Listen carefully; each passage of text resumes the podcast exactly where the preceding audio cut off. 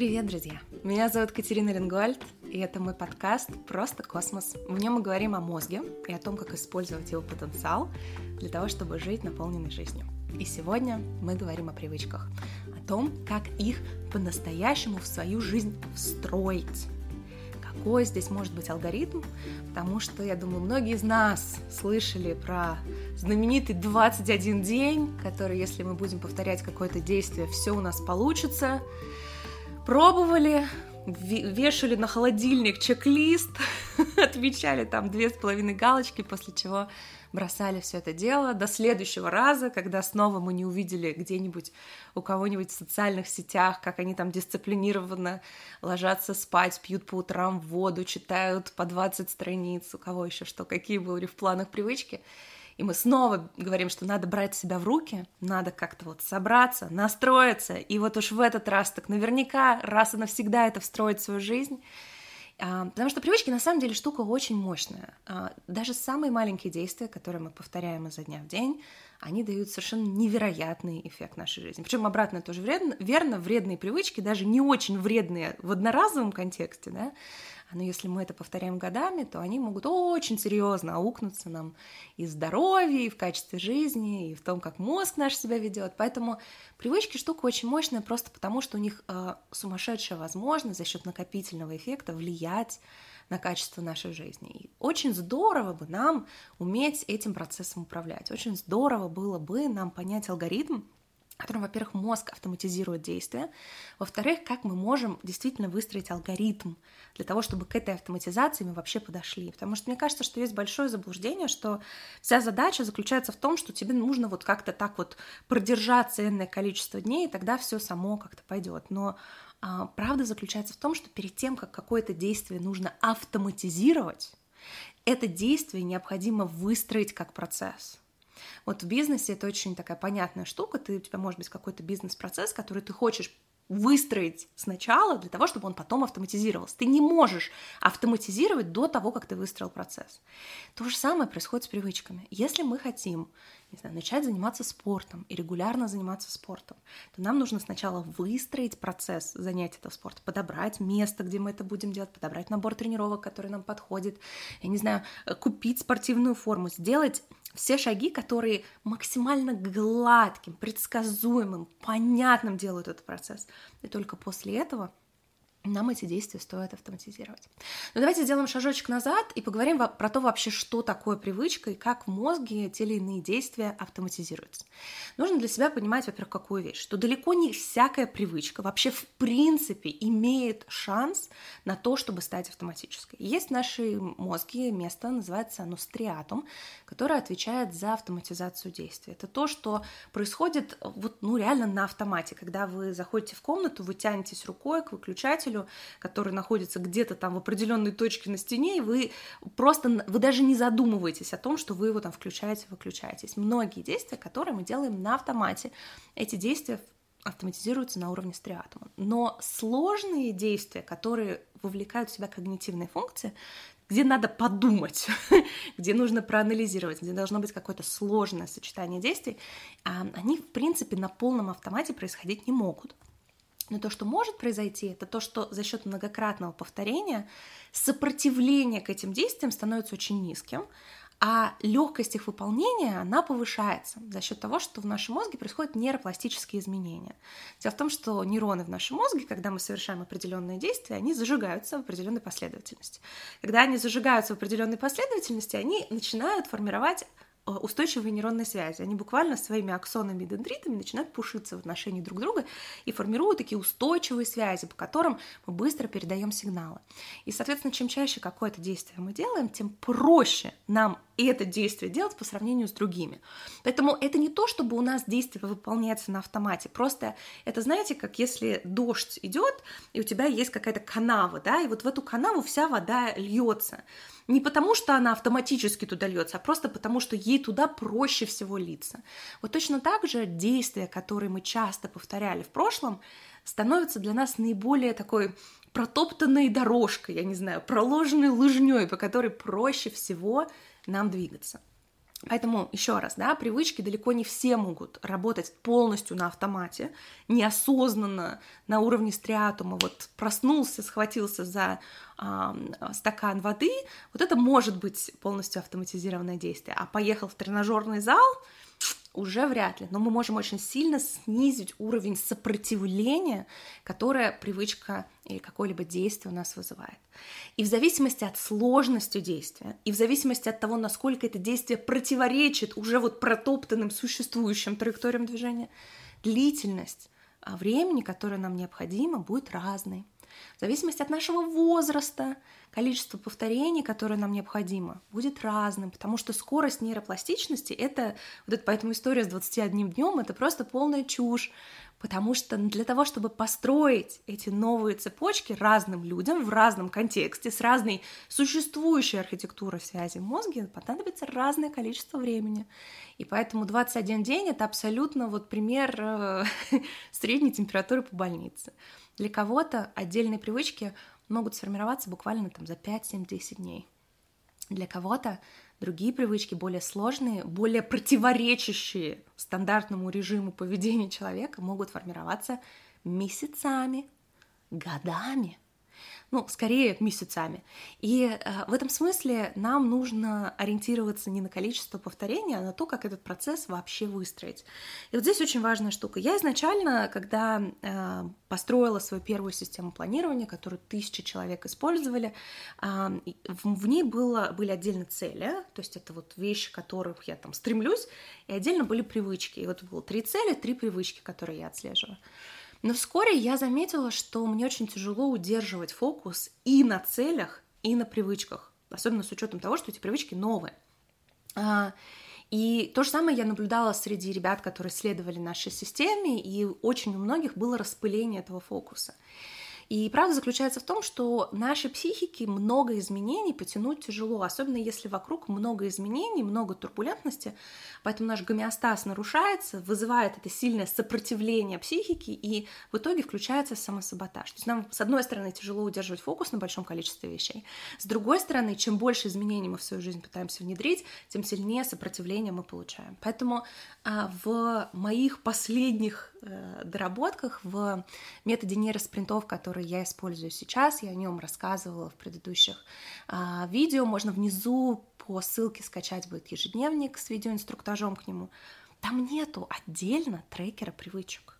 Там есть три проекта на спринт, но там нету отдельно трекера привычек. И очень у многих возникли вопросы, где привычки, Катерина? Что мы делаем с привычками? Что, если мне нужно выстроить режим сна?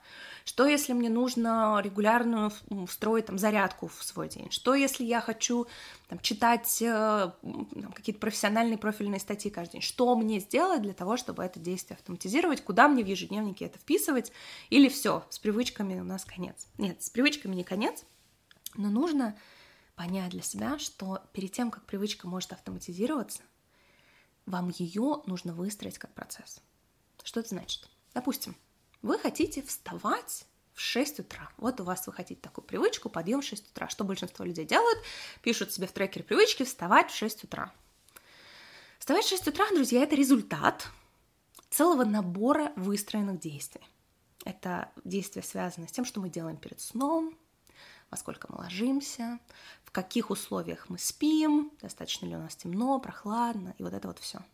Вряд ли, если вы сейчас а, ложитесь в 2 часа ночи, вы вдруг резко сможете начать себя укладывать в 10 вечера. Это будет огромный объем изменений с точки зрения вашей рутины. И поэтому перед тем, как вы построите привычку раннего подъема, вам нужно выстроить процесс а, качественного сна. И это и есть проект, который может стать частью вашего спринта. Например, у нас есть три проекта «Фундамент», «Драйв» и «Кайф». И «Фундамент» — это как раз про а, физическое и психическое здоровье. И выстроить вечерний свой ритуал отхода ко сну, купить шторы плотные, чтобы свет соседних фонарей вам в глаз не бил, когда вы спите, чтобы это не нарушало ваш мелатониновый баланс. А, купить трекер для сна, а, сдвинуть время отхода ко сну по 15 минут в день. Вот эти все действия — это действия, которые направлены на то, чтобы выстроить процесс, благодаря которому вы сможете ложиться в одно и то же время, как следствие вставать в одно и то же время, и со временем это действие автоматизировать. Но на первых порах первые несколько недель, первый спринт, вам нужно просто эти процессы выстроить. Вот как в бизнесе, понимаете, у вас есть там, вы хотите автоматизировать, ускорить, оптимизировать что-то, но перед тем, как это что-то может быть автоматизировано, это что-то должно быть построено с точки зрения процессов. И когда люди просто вносят свои ежедневные, так, все, сейчас буду рано вставать, они совершенно исключают необходимость этих ну, критически важных действий, критически важных действий. Поэтому, если вы хотите действительно встроить привычку в свою жизнь, то сначала она должна попасть в вашу жизнь в виде проекта, у которого есть набор задач, которые вы реализуете в рамках спринта, где вы пробуете разные штуки. Приведу сейчас еще один пример. Например, вы хотите заниматься регулярно спортом. Два-три раза в неделю вы хотите ходить на тренировки. Но если вы сейчас ничем не занимаетесь, то вам нужно отыскать студии, которые есть, там какие-то спортивные, танцевальные, йога, не знаю, в вашем районе. Попробовать с несколькими тренерами позаниматься, попробовать неск- несколько форматов. И только по итогам этого вы поймете, что вам нравится, что вам подходит, куда вам ездить.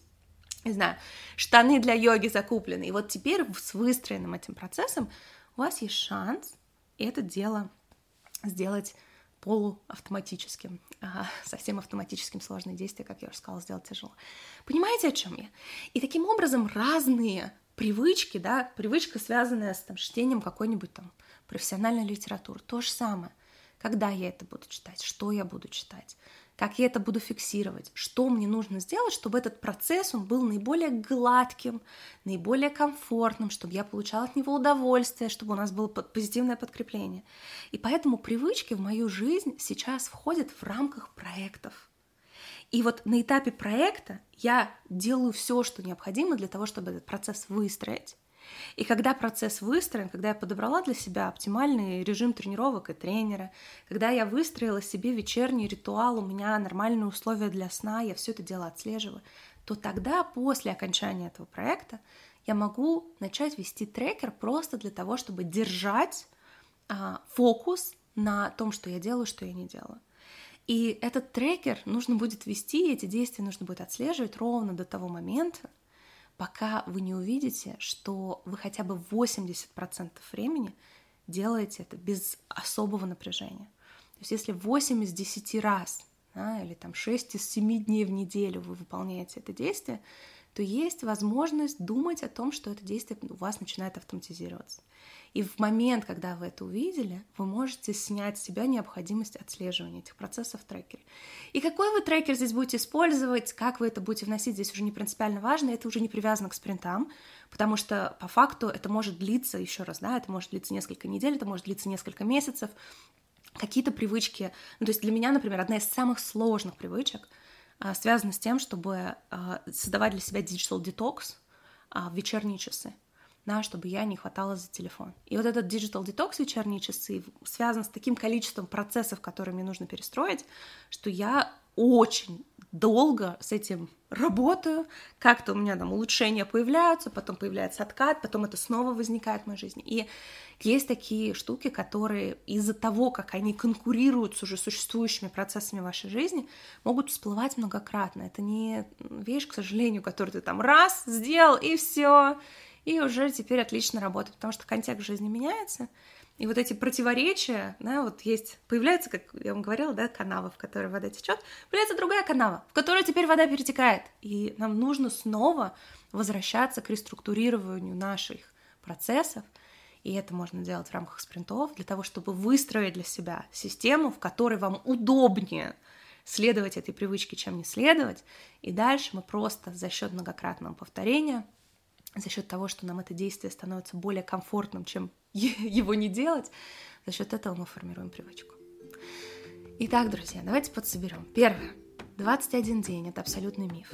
Второе. Далеко не все привычки могут вообще делаться на автомате, а, потому что далеко не все вещи может сделать триатум. А, и те вещи, которые требуют сложно сочиненных действий, когнитивной нагрузки, мы не можем их полностью автоматизировать, но мы можем снизить количество сопротивления, связанного с этими действиями, до того момента, что нам проще это сделать, чем это не сделать. Третье. Перед тем, как что-либо автоматизировать, нужно выстроить процесс вокруг этого. И выстраивание этого процесса есть прекрасная опция проекта на спринт. В течение трех недель мы выстраиваем этот процесс. Если нам этих трех недель хватило, круто. Если нет, то на следующий спринт мы продолжаем работу, что-то меняем, что-то докручиваем. И как только у нас есть выстроенный процесс, после этого мы просто отслеживаем до того момента, пока хотя бы 80% времени это действие не становится частью нашей повседневной рутины. Вот такие дела, друзья. Спасибо большое, что присоединились. Я буду очень рада вам в моем телеграм-канале, если вы еще не подписаны.